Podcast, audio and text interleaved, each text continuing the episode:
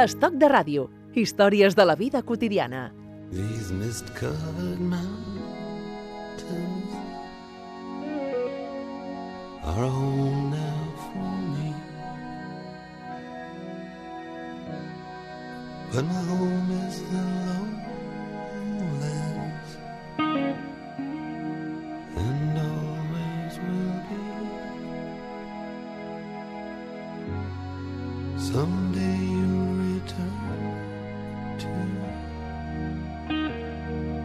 your valleys and your farms,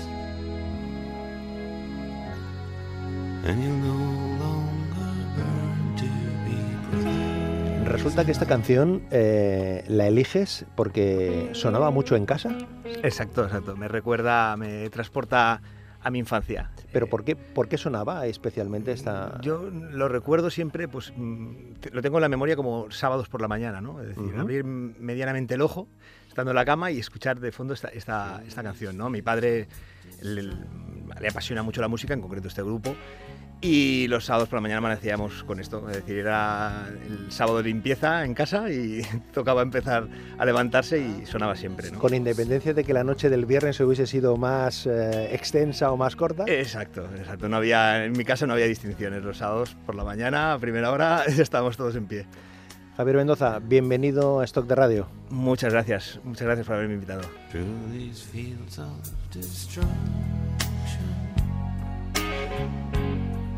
Baptisms of fire. I've witnessed your suffering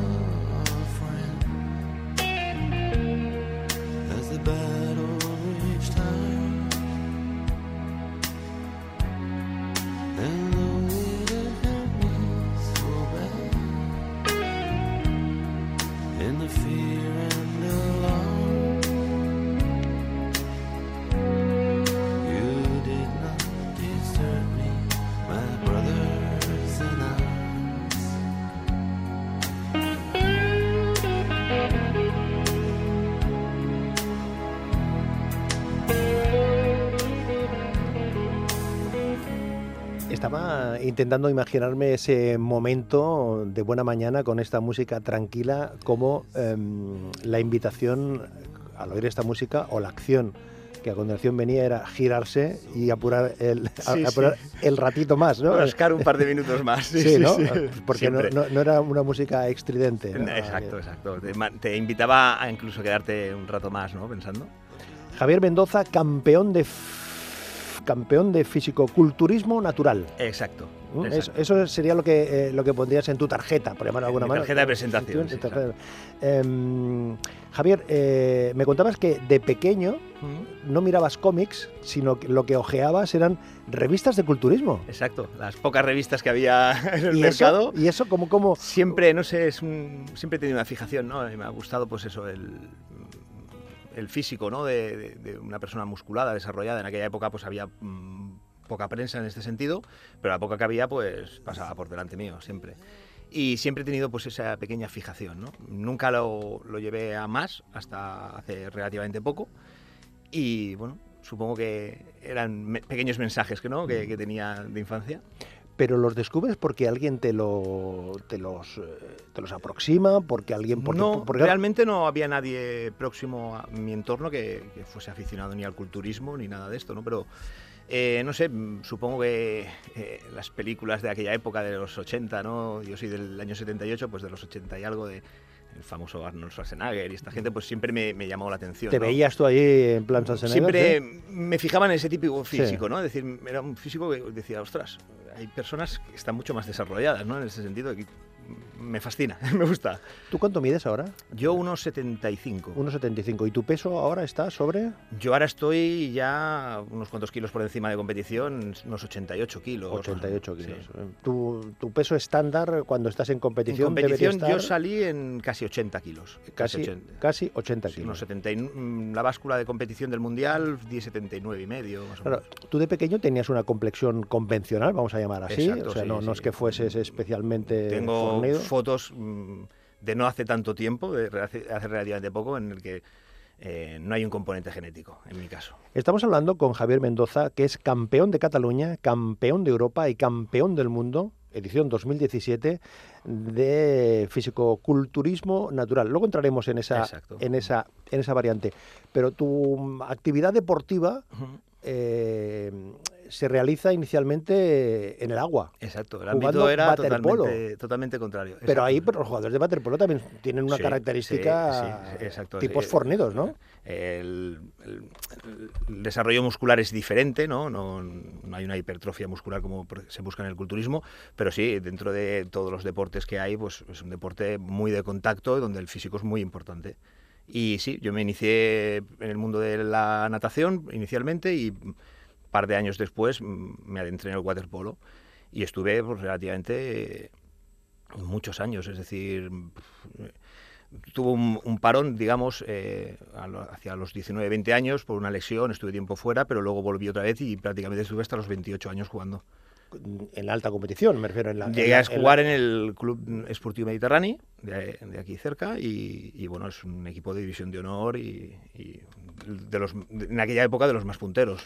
Y hay un momento en que decides hacer el cambio, es decir, eh, cumples esa etapa en el, en el waterpolo, que también implica una, una preparación, una actividad física más allá del, del- del jugar. Ahí había horas de gimnasio, horas de, Exacto, de exacto. preparación, horas de, de- O sea, hay mucho control eh, en la alimentación también, ¿no? Exacto, sí, es decir, cuando ya se lleva cualquier deporte llevado a un, un ámbito alto de la competición, pues es, es prioritario pues dominar el aspecto, por ejemplo, de la alimentación en este caso, ¿no?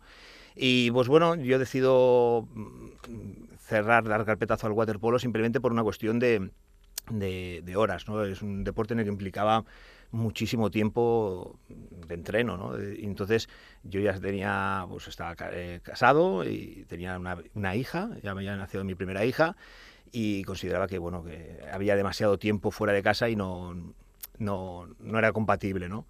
Y bueno, entonces me, me adentré en el mundo del gimnasio simplemente como una forma de mantenimiento, de decir, bueno, no puedo dejar el deporte, soy una persona muy activa que le gusta mucho el deporte y por salud mental propia eh, me apunté a un gimnasio pues simplemente pues para, para mantener el físico ¿no? y estando en, en un gimnasio pues uno de los monitores una vez me comentó que, que veía pues bueno un aspecto eh, que, que me podía plantear el- la competición ¿no? que veía que pues bueno que el físico mío evolucionaba muy rápidamente. Y mira eh, hasta, aquí, de ahí- hasta aquí hemos llegado. Es decir, que eh, de pequeño tú te interesas eh, por el culturismo, después eh, estás en el waterpolo y vuelves ya a esa... eh, Exacto, es decir, un momento en el que ya pienso, bueno, ya he dejado el tema de la competición, digamos, Ajá. en ese momento pensaba así, eh, pues bueno, voy a, a- a- a enfocarme en el, en el culto al cuerpo, en el culturismo, que realmente era una pasión que tenía desde infancia, ¿no? Y podía cumplirlo, ¿no? El hecho de poder ir a un gimnasio y, pues bueno, cuidarme un poquito la alimentación y, y manejar aspectos de, físicos en ese sentido. ¿Qué es esto de físico-culturismo natural? Bueno, es una coletilla que se le ha puesto. Mm, Yo, generalmente, a mí no me, me escuece un poquito. ¿eh? La- ¿No la- te la- convence? No... No me convence, por, ahora te explicaré por el motivo. Me convence perfectamente por lo que significa, porque creo eh, con- de una forma convincente que el deporte ha de ser natural, pero no me convence en el sentido de que no existe, por ejemplo, fútbol natural y fútbol no natural. Todo el mundo entiende que el fútbol es natural, es decir, no, no hay consumo de sustancias, ¿no? Y no hay ningún otro deporte en el que se haga ese tipo de distinción. Que se tenga que poner ese adjetivo. Exacto. Yo creo que se, ha sen- eh, se- han sentido en la obligación de poner ese adjetivo, pues porque bueno, el culturismo siempre ha sido un deporte en el que la lacra del dopaje pues eh, siempre ha estado muy cerca, ¿no? Por un, tema de confusión más que nada, es decir, eh, el culturismo como competición mm, es totalmente contrario al culturismo que puede practicar mucha gente en el gimnasio. Aun y ser un deporte minoritario, es un deporte que practica prácticamente todo el mundo. ¿Quién no ha ido a un gimnasio para mejorar su condición física, no? Entonces, ¿qué pasa? Eh, pues bueno, eh, en la sociedad en la que vivimos, en la que todo es mm, importante que se consiga ahora y ya, pues mucha gente opta por la vía un poquito más rápida, ¿no? De, de utilizar sustancias eh, anabolizantes en este sentido. Entonces, pues se ha creído, siempre se ha confundido en ese sentido, en que el culturismo va muy relacionado con él, ¿no? Y para nada, ¿eh? en el mundo de la competición, al menos en el ámbito que yo me, que me muevo, eh, los dopajes que hay, los positivos que hay, son igualmente, por estadística, muy parecidos a cualquier otro deporte. ¿Cómo se combate esa mala imagen de, que tiene el culturismo que tú apuntabas? Mm, Porque yo- los medios de comunicación también nos hemos ocupado de poner eh, el acento ahí, o porque realmente se han dado casos de, de una mala praxis. Hay, ¿no? hay, casos, hay casos de mala praxis, es evidente. Es decir, como en todos los deportes, eh, pues bueno, siempre hay eh, eh, estas situaciones, ¿no? ¿Qué pasa? Que son deportes eh, minoritarios en los que es más llamativo, pues a lo mejor poder entrar un poquito más, incidir un poquito más en ellos que no en otros deportes de altas esferas donde se manejan otros tipos de intereses, ¿no? ¿Cómo se combate? Pues como se está haciendo hasta ahora, ¿no? intentando pues bueno, pasar controles de dopaje en las competiciones internacionales o nacionales que haya y sobre todo, creo fundamental, que es donde coleamos, co- donde colea un poquito la gente, es intentar formar a las personas, ya desde, desde muy joven, es decir, intentar formar en que no es prioritario conseguir las cosas tan rápido, en que no hace falta ser el mejor porque, porque la sociedad te lo esté demandando, es decir, tienes que ser el mejor de tu versión propia. Valores. No- exacto, los Valores. Se están perdiendo mucho los valores, se están perdiendo- últimamente se están perdiendo muchos valores. Entonces, eh, ese afán por querer conseguirlo todo rápido, De ser el primero. de ser el primero, el mejor. el mejor, eh, te, te lo venden, te venden siempre ese producto, ¿no? De- tienes que de- eh, destacar sobre el resto. Y entonces eso, pues mm, yo creo que provoca un poco que como consecuencia pues haya gente que pase por allí, ¿no? Un culturista, muchas horas en el gimnasio, necesariamente. No, es otro gran error que piensa la gente, se piensa que vivimos allí, totalmente lo contrario. Es decir, eh, yo entreno pues, mm, unos cinco días a la semana, no seguidos, y las sesiones de entrenamiento son de 45 minutos a una hora y cuarto como mucho. Es decir, que si hablamos del tiempo es como cualquier persona que tiene el hábito de ir cada día o cada, cada par de o tres días al gimnasio. ¿no? Un, un- un exceso de, de tiempo en ese sentido eh, para nosotros sería incluso perjudicial porque eh, estaríamos perdiendo músculo, estaríamos mm, jugando en contra, ¿no? digamos, de, de lo que queremos conseguir. Pero en el gimnasio eh, haces solo pesas, porque también pues, eh, el- el- estas posturas que también las ensayáis ahí en el Sí, gimnasio, en el gimnasio no se suele ensayar, primero porque no los gimnasios actuales no, no te lo permiten. no te lo permiten tanto. Yo, yo- yo estoy en un gimnasio, estoy en el Samdou de Cornellá, donde es un gimnasio de culturismo y entonces ahí no hay ningún tipo de problema. Es, Está eh, frecu- eh, regentado por el mejor culturista habido en España, Paco Bautista, y entonces eh, es nuestro ámbito. Entonces ahí sí podemos practicar eh, las poses y no hay ningún problema. Gimnasios de cadenas estas que hay ahora, mm, imposible. Las poses, las posturas, Sí. se, se- se les llama poses, ¿no? Sí, Eh, poses, sí, sí, eh, mm, ¿Qué tanto por ciento em, eh, es determinante para un triunfo? Bueno, es determinante en el sentido de que mm, yo, por ejemplo, me he encontrado con personas mm, muy, muy fuertes, mm, un desarrollo físico muy importante, que luego en el escenario no saben eh, mostrarlo, porque no saben realizar eh, de forma correcta la pose. Hay La una parte de puesta en escena artística, entre comillas, que ahí también cuenta, ¿no? Bueno, hay una coreografía, que tenemos una coreografía, pero realmente si tú las, las poses obligatorias eh, eres el mejor, la coreografía es un poquito en ese sentido de relleno. ¿eh? Tiene una puntuación, una valoración, pero es un 20%, digamos, de- del global, ¿no? Entonces, eh, es muy importante saber posar porque sabes enseñar lo que te está pidiendo el juez en ese sentido. Nos situamos en una canción que se llama Makiba, que la has elegido de una cantante nacida en Toulouse, Sí. eh, que ha pasado por el Congo, por Dubai, pero la has elegido porque te gusta a ti o no es exactamente. Bueno, ahora ya, ahora ya me gusta Ahora a mí, gusta ahora ya me gusta a mí, Sí. pero es por, por, mis, por mis peques, ¿no? ¿Sí? Es la canción preferida de ellas, están todo el santo día cantando esta canción y la verdad que me, me alegra, me alegra, me alegra bastante.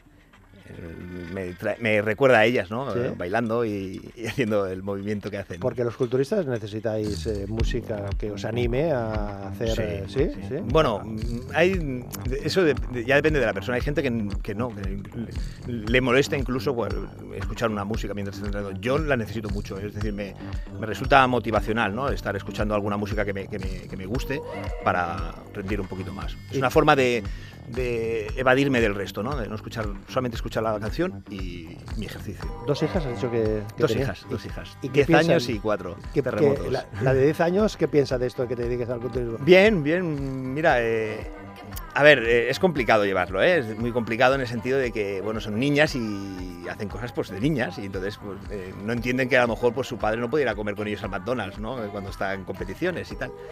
Pero ahora lo llevan francamente bien, es decir, yo cuando gané el campeonato del mundo, ver la cara de mi hija mayor, la Inara, es que eso fue el mayor premio, más que la copa y más que todo. Ver la cara de satisfacción por, por su padre, eh, impagable.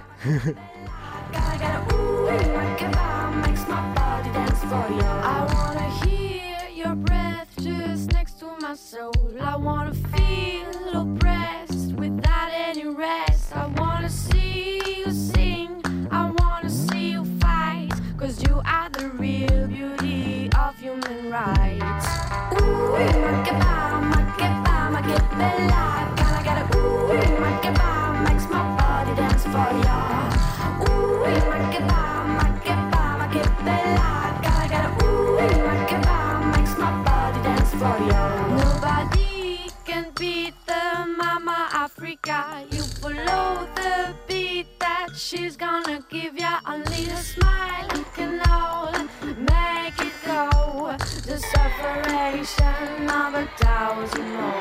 Estoc de ràdio, un magatzem d'històries. Hoy conversando con Javier Mendoza, que es eh, campeón en físico-culturismo natural de Europa, de Cataluña y del mundo del año 2017. Tu primera competición es desde 2012. Exacto, 2012. el culturismo 2012.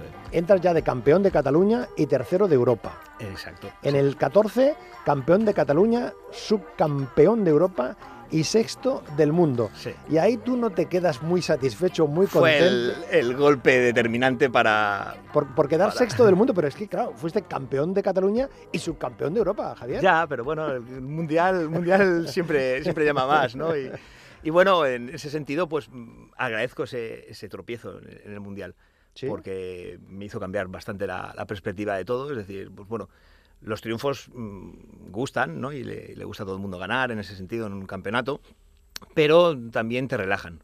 Te relajan mm, porque piensas que bueno que ya lo estás haciendo bien, ¿no?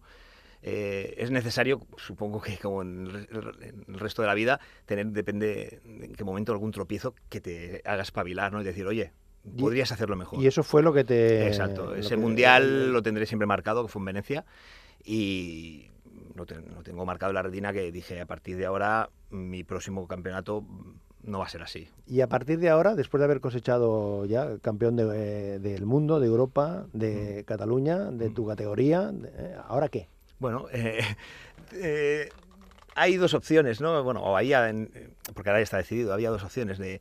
Es, es, relevante ganar el campeonato del mundo, pero también es más relevante mantener el estatus de campeón, ¿no? Pero en ese sentido a mí no me motivaba mucho, ¿no? Es decir, bueno, yo me planteo objetivos, en este caso era ganar el campeonato del mundo, se ha conseguido, y ahora pues el siguiente eh, objetivo quizás sea intentar ganarlo en una categoría superior. Ah, amigo. Culturismo, al final, al fin y al cabo, el culturismo es mm, intentar siempre por, mm, por cada centímetro cúbico de tu cuerpo tener más masa muscular. Entonces, es crecer, crecer. Entonces, mm, no concibo yo estancarme en un, en un, en un, en un peso determinado, ¿no? Si puedo seguir creciendo, si, si me es posible, eh, intentarlo, intentarlo, por supuesto. O sea, que lo que estás en esta fase, por simplificarlo, estás en esta fase de engordar. Exacto, de de verdad, volumen que le llamamos, ¿no? de- de engordar músculo. Sí, es- bueno, un poquito de todo, Sí, digamos. Es, bastante complicado Pero básicamente lo, Sí. que, lo que interesa es eso, ¿no? Exacto, exacto. Mi objetivo, pues eso es, mm, sin poner una fecha. ¿No tienes un horizonte? ¿No tienes un horizonte? No quiero marcar, es que mm, me estresan. Ya. Pensar en una fecha me, me estresaría, ya estaría restando días. Entonces, no, yo prefiero ir sumando por ahora y, y luego cuando ya vea y mi preparador vea conmigo, eh, decidir, decidir eh, poner una fecha. Hablamos antes del gimnasio, decías que no es para tanto. ¿Y lo de la cocina? ¿O, está- Eh, o- o estás más tiempo en la cocina seleccionando qué tienes que...? Porque eh, en el caso vuestro, como cualquier deportista, pero en el caso vuestro, la alimentación es clave, es eh, Básica, básica. es- Dependéis, la, la dependencia en, en- en lo que tenéis que comer, ¿no? Hay tres pilares básicos, ¿no? Es la alimentación, el entrenamiento y el descanso. La alimentación es el que más. Después incluso a lo mejor incluso el descanso, ¿eh? es muy importante descansar. Eh, pero vamos, en mi casa donde más estoy es en la cocina. es en la cocina. No me gusta mucho cocinar, pero me de cocinar, ¿no? Eh, hago entre 6 y 7 comidas diarias y, y- y he de pesar, he de saber lo que estoy comiendo en, todo momento. Si te pregunto lo que comiste ayer, las, las- esas seis cosas, ¿sería fácil de contarlo? Facilísimo, Por ejemplo. facilísimo. Siempre des- mm, me levanto con un desayuno que me hago de harina de avena, con claras de huevo y un poco de almendras o de nueces, en este caso almendras, y todo lo mezclo y me hago como un pastel. O sea, hacer un pastel en el microondas es, es muy sencillo de hacer. De buena mañana. De buena mañana. Hola. Bueno, es muy importante desayunar, ya, desayunar ya. bien, desayunar bien. Y conforme va pasando el día, pues ir reduciendo un poco, ¿no? Siguiente comida, pues en mi caso, pues un bocadillo de pan de espelta con ventresca de atún. Media mañana, más o menos. Cada dos horas y media, Ah, tres como. caramba. Yo cada dos horas y media, tres, eh, tiene que haber un eh, alimento en mi cuerpo. La tercera ingesta. Tercera comida, pues sería una base de arroz o de patata. En Ajá. este caso lo hice arroz ayer, eh, con ternera. Bien. Todo pesado, ¿eh? Bien, pero bien. bueno, a grandes rasgos. Y, una, y dos, dos naranjas, por ejemplo. me- comí. La Luego, cuarta ingesta. cuarta ingesta fue, pues, otra vez eh, una, una carga de arroz o de patata. Bien. La suelo intercalar para que no se me haga pesado con pescado. Me hice 250 gramos de pescado blanco. Siguiente ingesta, yo me hice un batido de proteínas con eh, copos de avena y otra vez nueces o almendras. Y la última, para acabar, pues mm, pescado blanco o azul. Ayer me tocó pescado blanco con verduras eh, salteadas y dos yogures, bueno, dos mm, piezas de gelatina. Y esa es la pauta más o menos eh, de cada día. Eh, sí, no De- varía, no no varía. bastante. Y, eh. ¿La última paella que te has comido? Uf, la última paella hace mucho. Me ibas a decir otra, otra, otra cosa, pero la última paella hace mucho, mucho. ¿O la última pizza? O la Mira, la, la última barbacoa hace Barbacoa. unos días. ¿Sí? Hace unos días, Sí. porque fue el cumpleaños de mi mujer y estuvimos en casa de mis padres y hicimos una buena barbacoa. Oye, ¿cómo, cómo, ¿cómo se convive con todo esto tan doméstico, con la familia, con tus dos hijas, con tu compañera? Es Complicado, decir, complicado. complicado, ¿no? complicado. Es decir, eh, es, es un poquito injusto pues, reconocer el, el título a, a una persona concreta, en este caso a mí, ¿no? Sí. Porque hay mucha gente detrás, mucha gente que, que lo lleva y lo sufre en este sentido. Porque, bueno, yo es, es algo que hago por, por, por mí y me apasiona. Pero mm, esta gente detrás, como puede ser mi mujer, que no tiene por qué apasionarle en exceso este deporte, ¿no? Entonces es complicado llevarlo. Hay momentos mm, complicados. ¿Y es difícil combinar el trabajo con el culturismo? También, Porque bueno, tú no vives del, del, del culturismo. No, para nada, nada, nada. Exacto. Es complicado también, pues bueno, em, te repito, porque bueno, es muy importante el tema de la comida y claro, no en todos los trabajos puedes decir, oye, que yo cada dos horas y media, tres, eh, me dé para comer. Y en tu trabajo eso lo tienes. Hay esa permisidad también. Vale, Tengo la buena suerte que me rodeo. mm, Es decir, yo creo un poco en, en- en las cadenas de las personas, ¿no? Es decir, te rodeas de un buen ambiente, pues siempre todo fluye mejor, ¿no? Y en ese sentido mi trabajo me ha, me ha dado muchísimas condiciones en ese sentido. Yo el campeonato del mundo me tocaba trabajar y tuve un permiso para poder ir sin ningún problema, ¿no? Y saben que yo pues hago esas comidas y no hay ningún problema. ¿Y los patrocinadores? Aquí son la clave. Tú tienes un patrocinador, ¿no? Sí, eh, me patrocina la marca eh, Universal McGregor, que es Big Max Protein, que es una marca de suplementación deportiva muy conocida en, en España. Clave para que te puedas eh, combinar. Fundamental, todo. fundamental. Es decir, yo tengo la suerte de, de tener un patrocinador, porque no es fácil. Es decir, además un patrocinador que apostó por mí desde la nada. No, no me conocían prácticamente, no, no había tenido un resultado importante aún y, ellos apostaron por mí. Y este es, este es una actividad deportiva, Javier, para todo el mundo. O sea, tú se lo recomiendas que cualquier persona se puede acercar a este. Yo recomiendo el, el fitness, en este caso el culturismo, a todo el mundo sí es una actividad que mm, se puede llevar, pero no al- a nivel de competición. Mm, Todo el mundo nos enfocamos en, queremos hacer un deporte, es como el running, ¿no? Ahora está muy de moda, la gente sale a correr y ya quiere competir, ya quiere hacerse una maratón. No, el deporte de competición tiene sus problemas y tiene sus dificultades y, y- y hay que ser consecuente con eso, ¿no? Entonces, el deporte totalmente viable para cualquier persona, pero de una forma saludable en el sentido de no meterse en, en aspectos más estrictos de lo que es el deporte de competición. Acabamos con Bebe y Carlos Jean con esta canción que se llama Tiempo. Eh, ¿Te falta tiempo? ¿Para qué? ¿O no te, o no te falta tiempo? Tengo la sensación últimamente, desde que voy cumpliendo años, este año, este año al cumplir los 40, de que estoy restando muy rápido el tiempo, me corre mucho, muy rápido, muy rápido, y me gustaría pues parar más, ¿no? Y esta canción pues me, me hace eso, ¿no? De pensar que hay que tener tiempo para todo. Javier eh, Mendoza, campeón de Cataluña, de Europa y del mundo, físico-culturismo cultural, natural, perdón, físico-culturismo natural. Javier, gracias por compartir estos minutos, enhorabuena. Muchísimas gracias a vosotros por eh, pensar en este deporte y en concreto en mí para explicar un poquito mi, mi, mi vida, ¿no? En este sentido. para disfrutar el momento tiempo. Para coger un autofil, la jefe quiero tiempo. Para mirar al cielo quiero tiempo. las canciones, tómate tu tiempo. Pa' currar yo mido siempre el tiempo. Pa' disfrutar quiero que sobre el tiempo. Yo pa' coger ahorita quiero tiempo, tiempo. Pa' dedicárselo a tu cuerpo tiempo. Pa' contarle a un